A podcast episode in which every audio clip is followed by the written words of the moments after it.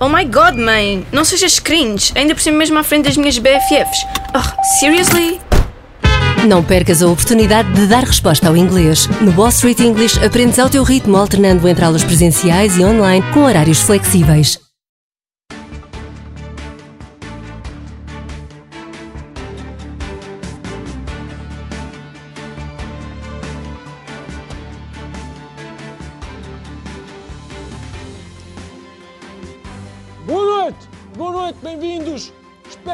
Bem.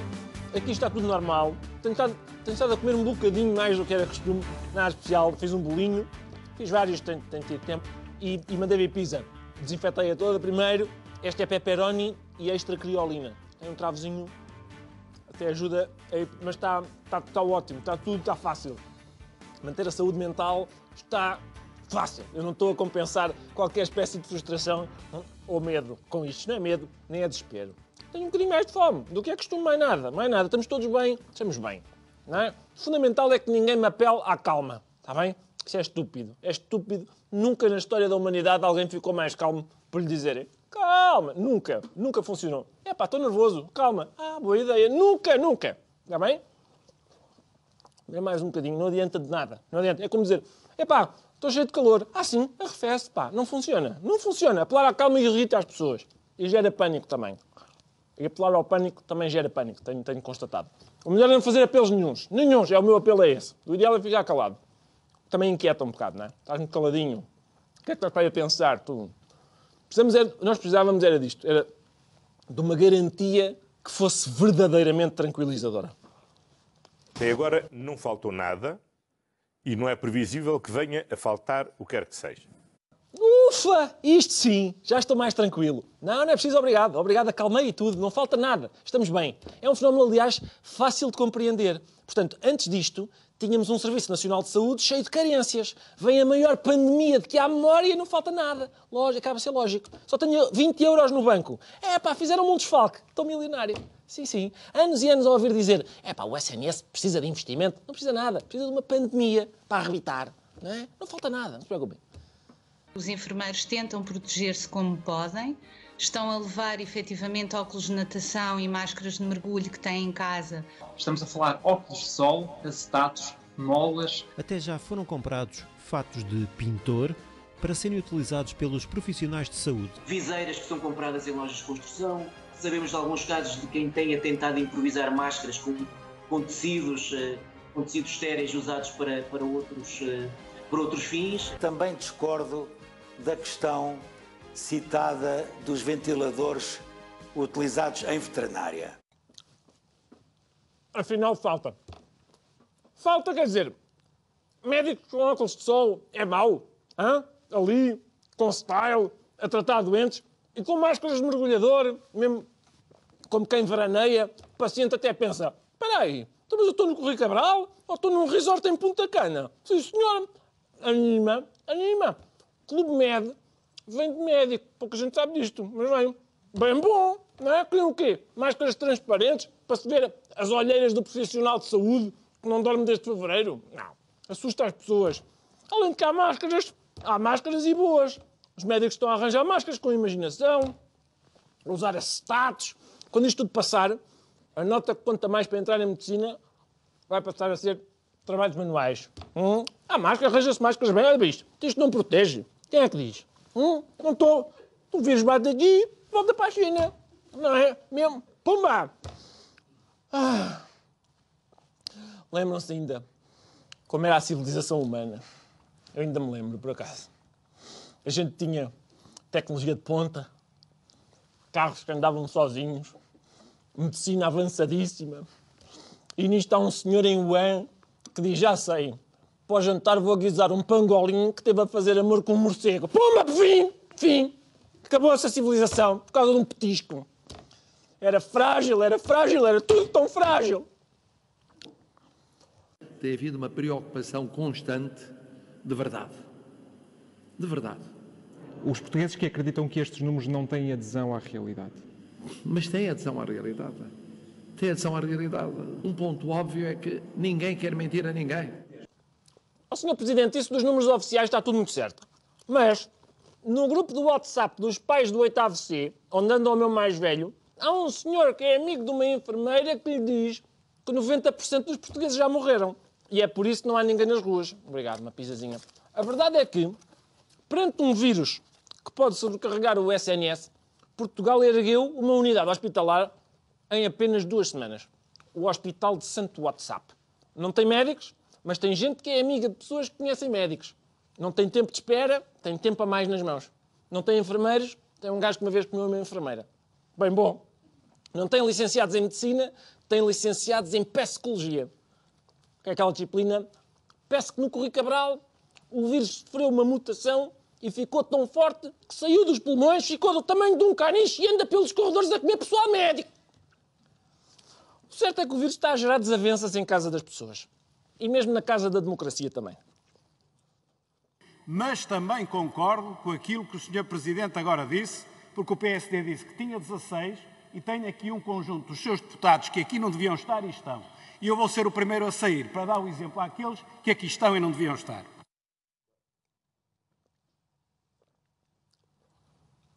Rui Rio, a lamentar que haja demasiados deputados do PSD na bancada do PSD. Tinham combinado que estivessem apenas 18 e estavam 36. Também, atenção, não deve ser fácil ser deputado. Passam uma vida inteira a ouvir vocês nem aparecem lá e agora, então vocês aparecem aqui. É, isto é o partido, recordo, que tinha uma funcionária que marcava as presenças dos ausentes e foi um escândalo. E agora tem um presidente que lamenta as presenças dos presentes e é um escândalo. Decidam-se, pá, não é? Também coitados dos homens. Entretanto, lembram-se de termos dito que isto não era bem uma guerra porque não tínhamos inimigo? Ah, e agora já temos. O ministro eh, das Finanças holandês dizia há pouco. Ah, esse ainda fala menos português. Acusava há pouco a Espanha, não, não, não citou Portugal, mas citava a Espanha, dizendo que uh, a Espanha uh, merecia ser investigada uh, por não ter, nesta altura, margem orçamental para fazer frente à crise. Olha, esse discurso é repugnante no quadro de uma União Europeia. E a expressão é mesmo esta: repugnante. Dizem os holandeses. Então os espanhóis, que há sete anos estavam à beira da bancarrota, não tiveram tempo para poupar para fazer face à maior pandemia de que há memória. Hum, aqui há gato. São holandeses, não é? Gente cujo apelido é o que sai quando eu fecho os olhos e escrevo a bala no teclado, a, a mandarem, e, e andaram a gamar terra ao mar, gatunos, não é? Nós tivemos que conquistar o nosso território a mouros e a espanhóis, não foi a aguinha. Hum? Eu recordo que, depois da guerra, e de acordo com números da Embaixada Americana na Holanda, a Holanda pertence ao grupo de países que mais recebeu ajuda económica dos Estados Unidos ao abrigo do, do plano Marshall. Então, não pouparam para a eventualidade de uma guerra mundial? Os holandeses, não. Às tantas estavam entretidos a gastar tudo em tulipas e em socas, ou o que é. Já não é a primeira vez que os holandeses fazem considerações sobre o caráter despesista dos países do Sul. One cannot spend all the money in drinks and women and then ask for help, talking about the Eurozone. That's your statement. Do you apologize for this? No, certainly not. And you don't have to read my statement because I know my statement. It came from this mouth. So you don't have to read it to me. Portanto, primeiro era porque gastávamos tudo em álcool e mulheres. Agora é porque gastamos tudo em álcool gel e enfermeiras. Parece a mesma acusação, mas não é. Portanto, nós somos uma nação com nove séculos de história. E para os holandeses, em três anos, passámos de um jovem playboy que esbanja tudo em copos e gajas para um velhote que gasta tudo na farmácia. É um absurdo cronológico. E é por isso que eu odeio os xenófobos, principalmente holandeses. Ainda na rubrica Palermas de outros países, o presidente do Brasil disse isto. Brasileiro tem que ser estudado. Ele não pega nada. Vê o cara pulando em esgoto ali, sai, mergulha, tá certo? E não acontece nada com ele. Eu acho até que muita gente já foi infectada no Brasil há pouco, poucas semanas ou meses, né? E ele já tem um anticorpo e não ajuda a não, não proliferar mais isso aí. Não. No Brasil não pega nada. A gente mergulha no esgoto e está tudo bem. É, aliás, um dos motivos de orgulho do país que eu dirijo. O saneamento básico é de tal ordem que há esgotos a céu aberto com gente ali a nadar. Ali, a ganhar anticorpos. A homem. São termas, mas de cocó. Não é? É, é verdade. Tudo isto é verdade. A Organização Mundial de Saúde recomenda, aliás, esgoto de gel. Um fresquinho, com água choca, urina, molho de caca, tudo, que é para estar ali. É? Aquilo é que protege. Não é essa mariquice do álcool. Hum? Bolsonaro é como aquele amigo que liga a dizer: bah, A ti não pega nada, hein? tu és ruim, hein? alguma vez o bicho entra aí. Só que é chefe de Estado, e é um bocado mais perigoso. No meu caso particular, pelo meu histórico de atleta, caso fosse contaminado pelo vírus, não precisaria me preocupar. Nada sentiria ou seria, quando muito, acometido de uma gripezinha ou resfriadinho. Bem visto também. Estou com o meu histórico de atleta, o bicho faz mal uma coisa a mim, nem percebi é cancelar os Jogos Olímpicos, porque é dos atletas, não faz sentido. Faziam na mesma e mais. As provas de natação numa piscina com água de esgoto, não é? Para... Bom, felizmente, no Brasil ainda há gente responsável. Está confirmado o primeiro caso de Covid-19 nas favelas do Rio de Janeiro, no Brasil. Foi registado na famosa Cidade de Deus, na zona oeste das favelas cariocas, e fez soar os alarmes. O recolher obrigatório está a ser imposto, inclusive, pelos traficantes que controlam as diversas zonas das favelas. Este foi o aviso que os traficantes deixaram nas redes sociais. Atenção, todos os moradores do Rio das Pedras, Musema e Tijuquinha, Toque de recolher a partir de hoje, 20 horas. Quem for visto na rua após este horário vai aprender a respeitar o próximo. Portanto, em resumo, o Presidente é à vontade, tudo para a rua, trabalhar, morrer pelo negócio. O traficante, não, tudo para casa, que se lixa o negócio e o mais importante é a saúde, saudinha acima de tudo. Portanto, os melhores empregos no Brasil, em princípio, são os de quem trabalha na droga. Tem seguro de saúde, tem um plano de layoff digno, sente que a administração se preocupa com os funcionários. Já em Portugal, estamos a tentar dar cabo do bicho com lindas imagens e figuras de estilo.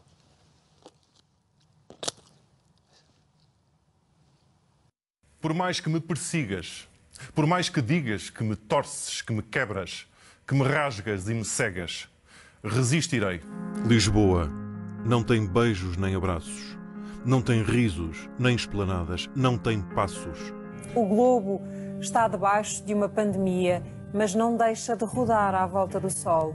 Este primeiro dia de primavera foi atípico, as cidades estão desertas. Voici donc les longs jours, lumière, amour, délire. Voici le printemps, mars, avril, au doux sourire. Mai fleuri, juin brûlant, tous les beaux mois amis. É isto. Temos assistido ao surgimento dos Mários Piegas, dos Fernandos Boas Pessoas, dos Covid de Mourão Ferreira. Todos salvando o mundo, terceto a terceto, estrofe a estrofe, redondilha maior a redondilha maior. O ideal é que a rima seja sempre cruzada. Porque se for emparelhada, em princípio há contágio. Sim, sim! Comédia do, do programa do oitavo ano. Sim! É possível é que depois do surto e com a crise económica que se segue, todos os poemas que forem declamados sejam de rima pobre. Tudo em ar. Encerrar, desempregar, arruinar. Bom, e é nesta nota alegre que terminamos a primeira parte. Vamos a um brevíssimo intervalo. Até já.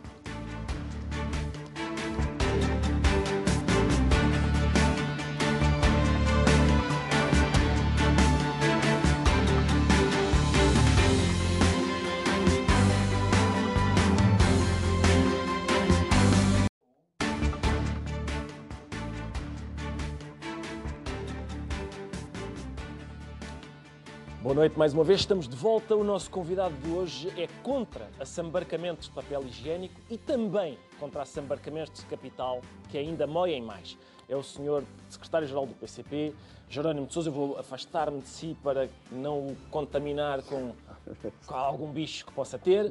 Esperemos que não. Senhor secretário-geral, senhor deputado, muito obrigado por ter vindo. Ora, essa. É um, Obrigado eu. um prazer recebê-lo. Ah, eu queria começar por lhe perguntar em que medida é que esta quarentena pode mudar o discurso do PCP? Ou seja, porque imagino que seja diferente defender os direitos dos trabalhadores e os direitos dos teletrabalhadores. Isso vai gerar alguma alteração na chamada cassete? Não, em primeiro lugar, eh, em relação a qualquer mensagem, é o seu conteúdo e os seus objetivos que devem prevalecer.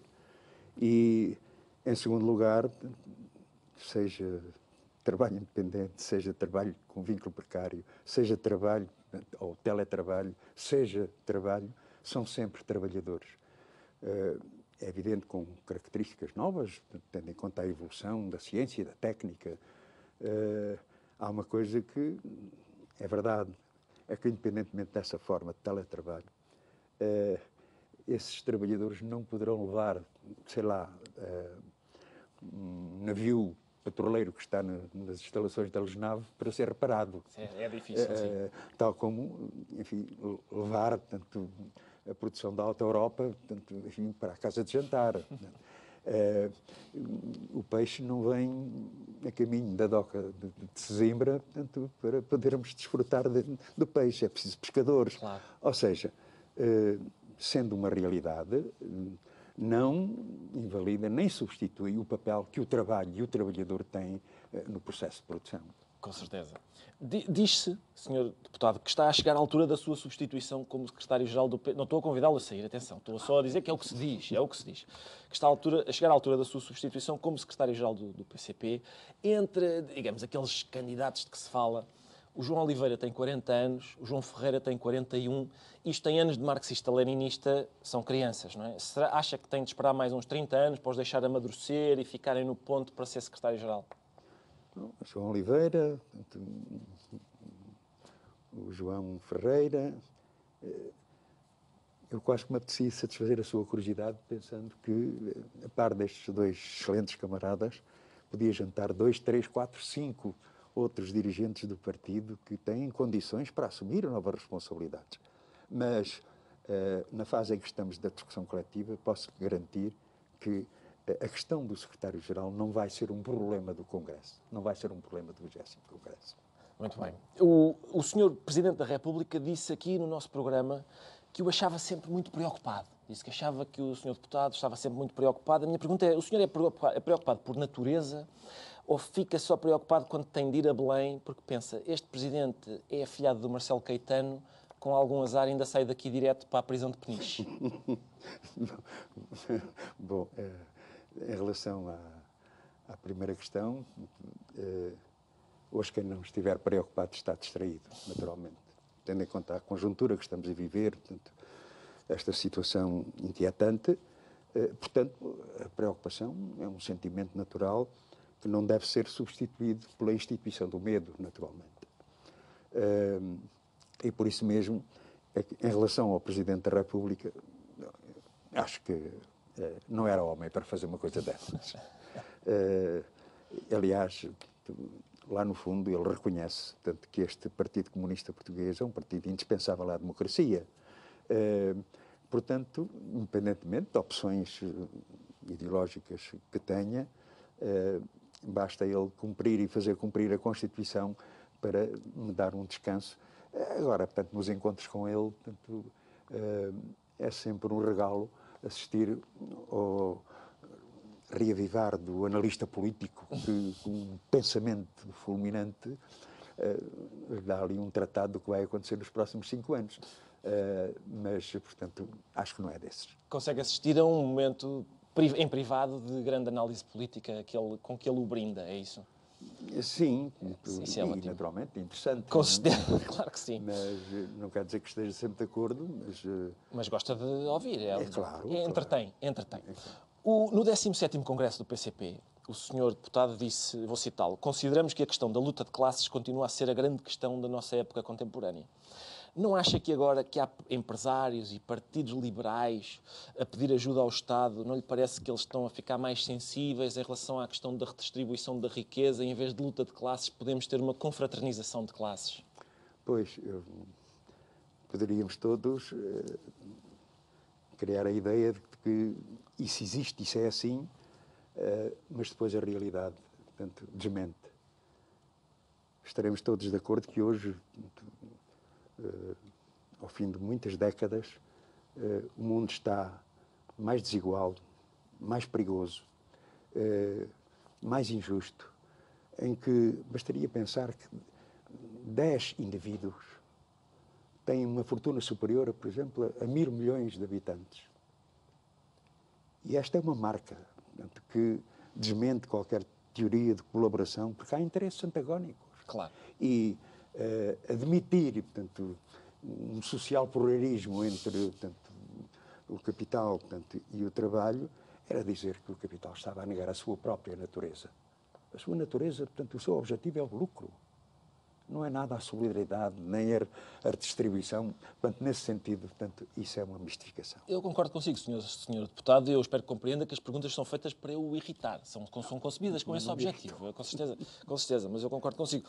Na sua qualidade de operário metalúrgico, como é que o senhor vê tecnicamente a qualidade da soldadura da geringonça? A minha sensação é que, tendo em conta o que aconteceu na legislatura passada e nesta, aquilo estava feito com má qualidade. Bom, é, eu acho que mais do que uma opinião de metalúrgico, portanto, é, isto precisava quase de, um, de, uma opinião de um construtor civil, de um operário da construção civil. É, na medida em que a primeira obra foi demolir, portanto, a maioria absoluta do, do PSD-CDS. Deixá-los em minoria, como se verificou através de eleições.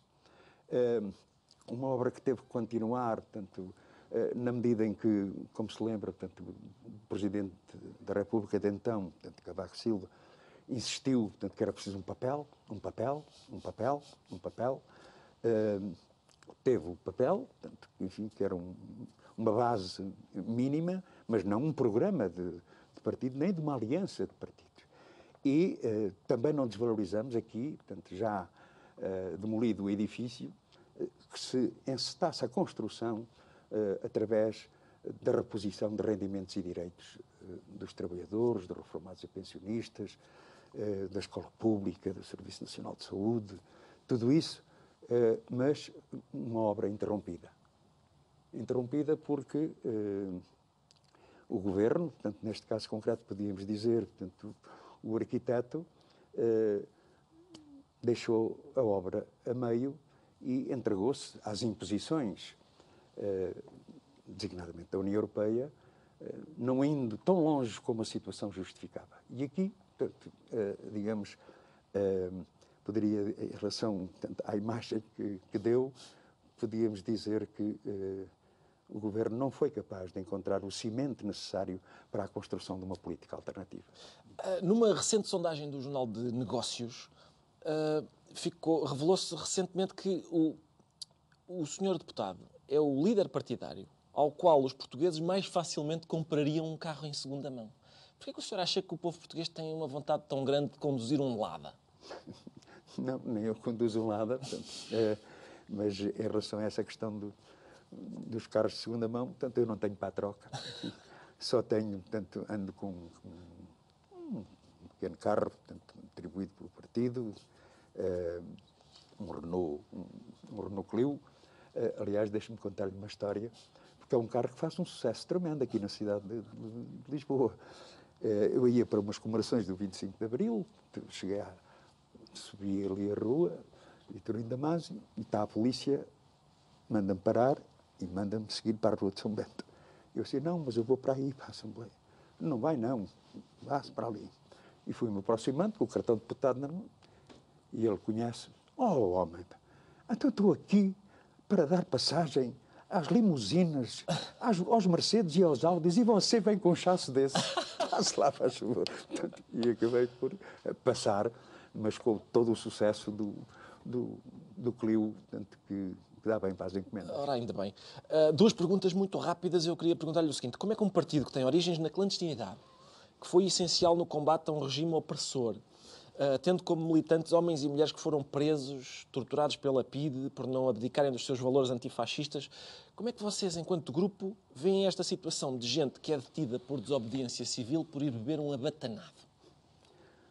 Eu acho que é a pergunta talvez mais séria que fez. Aqui só tenho é, dessas, senhor Porque uh, eu acho que tem que haver aqui um equilíbrio entre a responsabilidade, uh, particularmente acatando as medidas das instituições responsáveis no plano do Serviço Nacional de Saúde, no plano da saúde pública, sem, naturalmente, forçar ou cortar tanto as liberdades.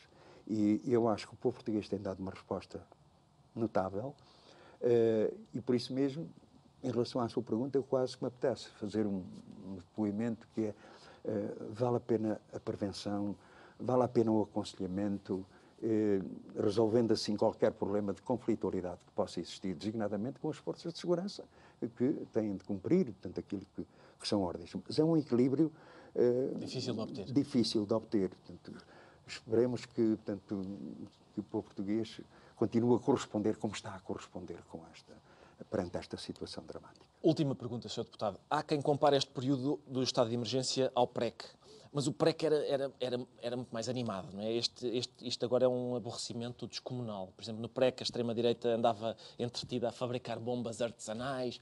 Uh, agora, coitados, eles não têm nada para fazer, até andam muito caladinhos. O senhor tem alguma dica de bricolagem para fachos que possa dar? Não tenho um, um desejo. É que eh, essa extrema-direita que aí está eh, deveria ser castigada por rezar três Padres Nossos e dez Ave-Marias por andar a querer destruir o Serviço Nacional de Saúde. Se o tivessem feito, imagino o que seria. Sim, se tivessem levado a sua avante, agora estaríamos numa situação ainda pior. Bem dramática. Exatamente. Muito bem, Sr. Deputado, agradeço-lhe muito que tenha cá vindo. Infelizmente não posso cumprimentá-lo. Posso mandar um abraço lá para casa, desejar saúde, como todas as semanas, e desejar também que para a semana continue a ser possível cá estarmos. Enquanto for, cá estaremos. Muito obrigado. Até para a semana. Boa noite.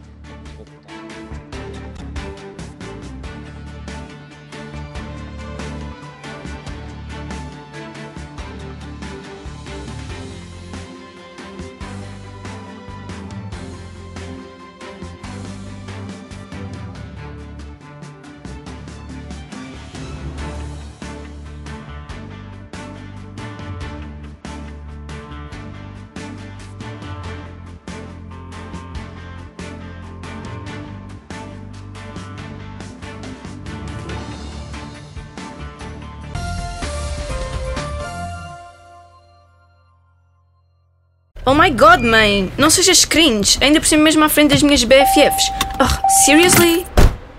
Não percas a oportunidade de dar resposta ao inglês. No Boss Street English aprendes ao teu ritmo alternando entre aulas presenciais e online com horários flexíveis.